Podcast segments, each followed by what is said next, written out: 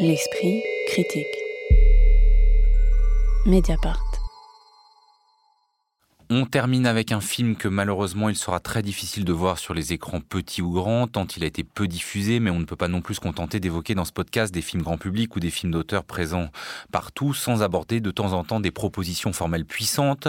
Or, c'est le cas avec Ailleurs partout, un film réalisé sans tournage mais pas sans montage, sans comédien mais pas sans présence humaine, sans scénario mais pas sans narration.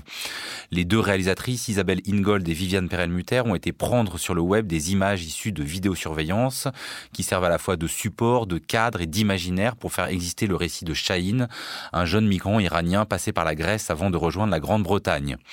Son récit se donne notamment à saisir à travers les discussions qu'il a en farci avec sa mère, à travers une discussion avec les réalisatrices par mail ou WhatsApp en français qui apparaît à mesure qu'elle se tape sur l'écran, et à travers l'interrogatoire en anglais auquel il doit répondre pour sa demande d'asile.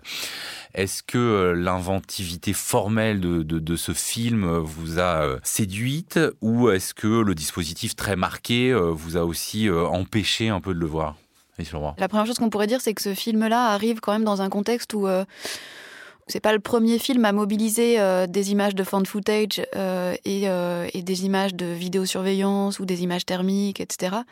Il y a eu un peu plus, enfin l'année passé, je crois, le film d'Éléonore Weber, euh, Il n'y aura plus de nuit, qui s'appuyait lui aussi sur un travail de collecte et de montage de d'images opératoires, comme, euh, comme dirait Haroun Farouki.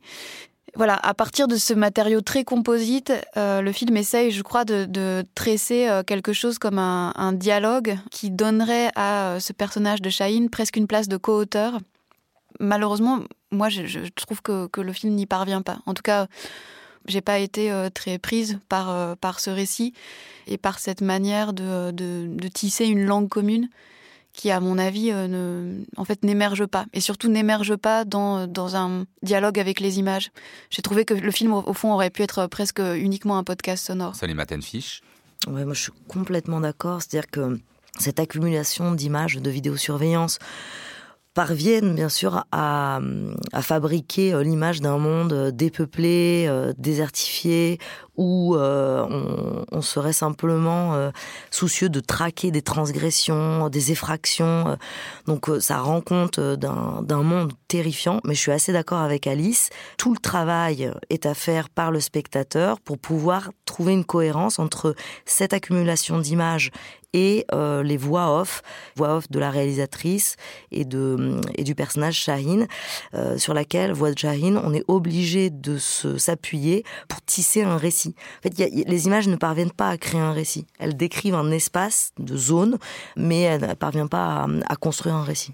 Est-ce que vous êtes d'accord avec ça, Occitane Curie? Je, je, je, le double d'une question qui est forcément euh, voilà la question qui structure le film. Est-ce que à partir d'images qui sont des images pas toutes de vidéosurveillance, mais de dispositifs panoptiques, on peut en faire des images cinématographiques sans forcément en faire un récit qui retournerait au fond euh, des images de surveillance contre, contre elles-mêmes?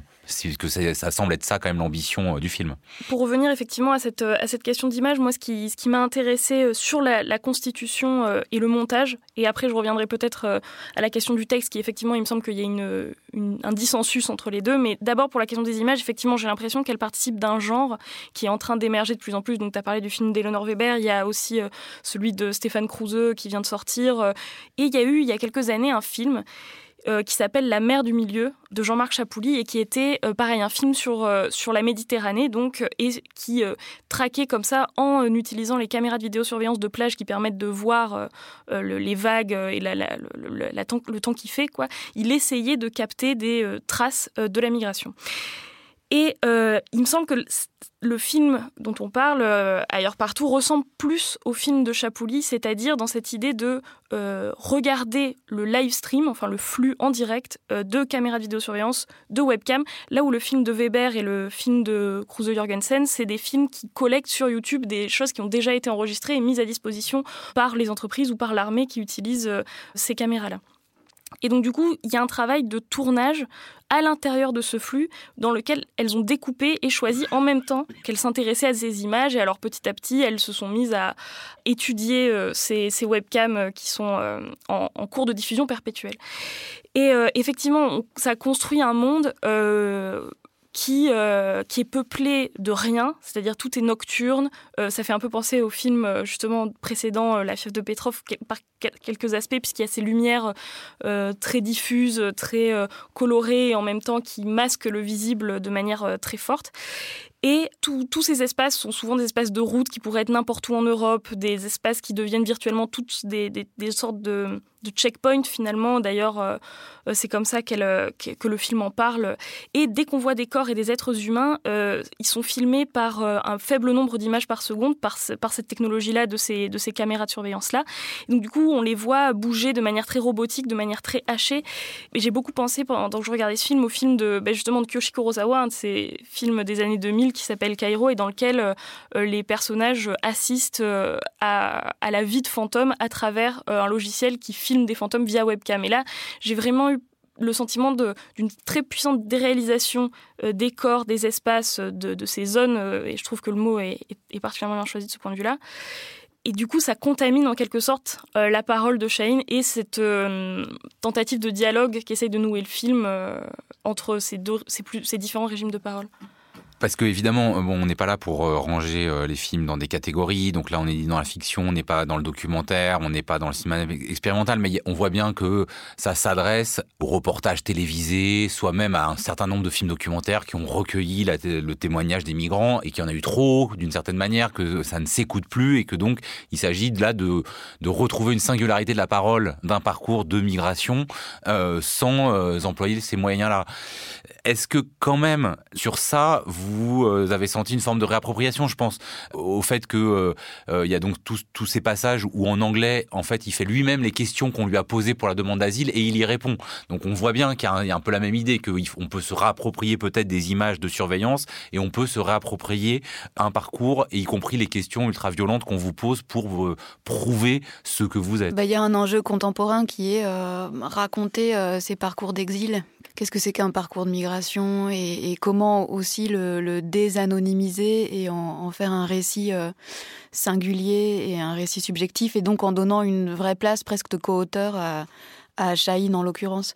De, ce point de vue-là, d'ailleurs, c'est intéressant parce qu'on pourrait revenir sur le titre Ailleurs partout qui désigne à la fois le, lieu sans lieu de toutes ces images dont on est incapable de les situer géographiquement et puis de toutes ces personnes euh, anonymes qui apparaissent parfois dans ces images sans qu'on puisse jamais les identifier, sans qu'elles aient jamais un nom.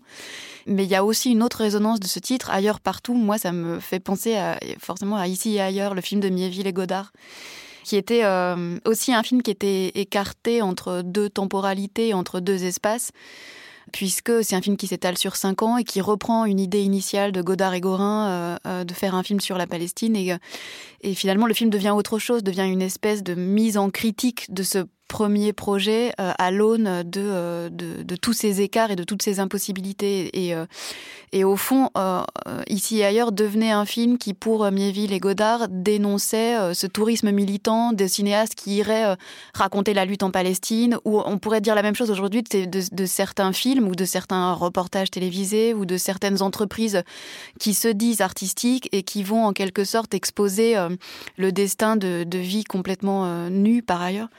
Par exemple, sur, sur ce, rapport aux technologies euh, qui sont des technologies de surveillance utilisées principalement par les armées et les polices, moi j'ai souvenir d'un projet de photographique d'un photographe qui s'appelle Richard Moss qui avait utilisé euh, des caméras thermiques pour euh, photographier des, des migrants gelés dans des embarcations euh, et faire apparaître la faible luminosité de leur corps qui était pris par le froid.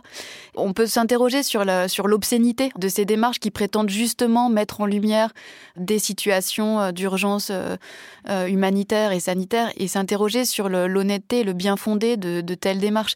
Et c'est précisément dans ce sens-là qu'on pourrait entendre le, la démarche des deux cinéastes dont je remets pas du tout en cause l'honnêteté parce que je je trouve le, le, le projet et l'ambition très, très belle, mais euh, à mon sens, le film échoue à créer euh, euh, autre chose qu'une succession d'images qui glissent les unes sur les autres et qui ne font pas apparaître un récit. Par exemple, moi, je me suis aussi beaucoup interrogée sur l'absence de Shaheen dans ces images, sur le fait qu'à aucun moment il n'apparaisse un moment dans ce montage, autrement que, que par sa voix. Il y a un, élément dont on n'a pas encore parlé, c'est qu'il y a aussi une voix off qui est là encore plus en disjonction avec à la fois les images et euh, le reste du récit où, malgré tout euh, le puzzle se compose au fur et à mesure. Vous, comment vous l'avez entendu cette voix-là Occitane Curie Effectivement, elle est, elle est en disjonction notamment par euh, la, nature du son, parce que c'est un film qui joue beaucoup sur la question du flou et du net, notamment bah, ces images de vidéosurveillance, de webcam qui sont extrêmement pixelisées, d'une qualité pauvres, même si euh, elles, même si au fur et à mesure, c'est ce qui fait un peu narration. On a l'impression qu'elles se, se, stabilisent, qu'elles se, deviennent moins floues.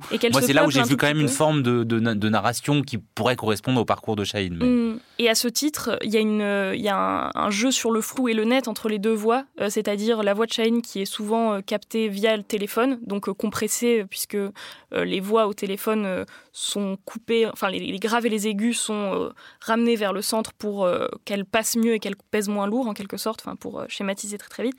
Là où euh, la voix, donc qui est celle de Viviane Perelmutter, est euh, très ample d'un point de vue de l'amplitude acoustique, c'est-à-dire c'est enregistré sans doute avec un micro de, très bonne qualité, etc. Et en plus, ça vient redoubler la nature du discours qui est fort lyrique. Là où euh, voilà le, discours de Shane, c'est soit les conversations avec sa mère qui sont, euh, je trouve, assez puissantes, et ce fameux, cette fameuse mise en scène de l'interrogatoire euh, qu'il subit, enfin que subissent de toute façon toutes les personnes migrantes dès qu'elles font une demande d'asile. Et donc du coup, effectivement, il y avait ces deux régimes de discours qui, formellement, matériellement et dans leur écriture, divergeaient complètement. Ailleurs partout d'Isabelle Ingold et Viviane Perelmutter. C'est loin d'être visible partout, mais on vous recommande quand même de chercher. Merci à toutes les trois. La prochaine émission cinéma, c'est l'année prochaine, mais dans un mois, donc dans pas si longtemps. La semaine prochaine, on parle spectacle vivant. L'Esprit critique est un podcast proposé par Joseph Confavreux pour Mediapart, réalisé par Samuel Hirsch et enregistré dans les studios de Gong cette semaine sous la houlette de Jean-Baptiste Meunier. L'Esprit critique. Mediapart.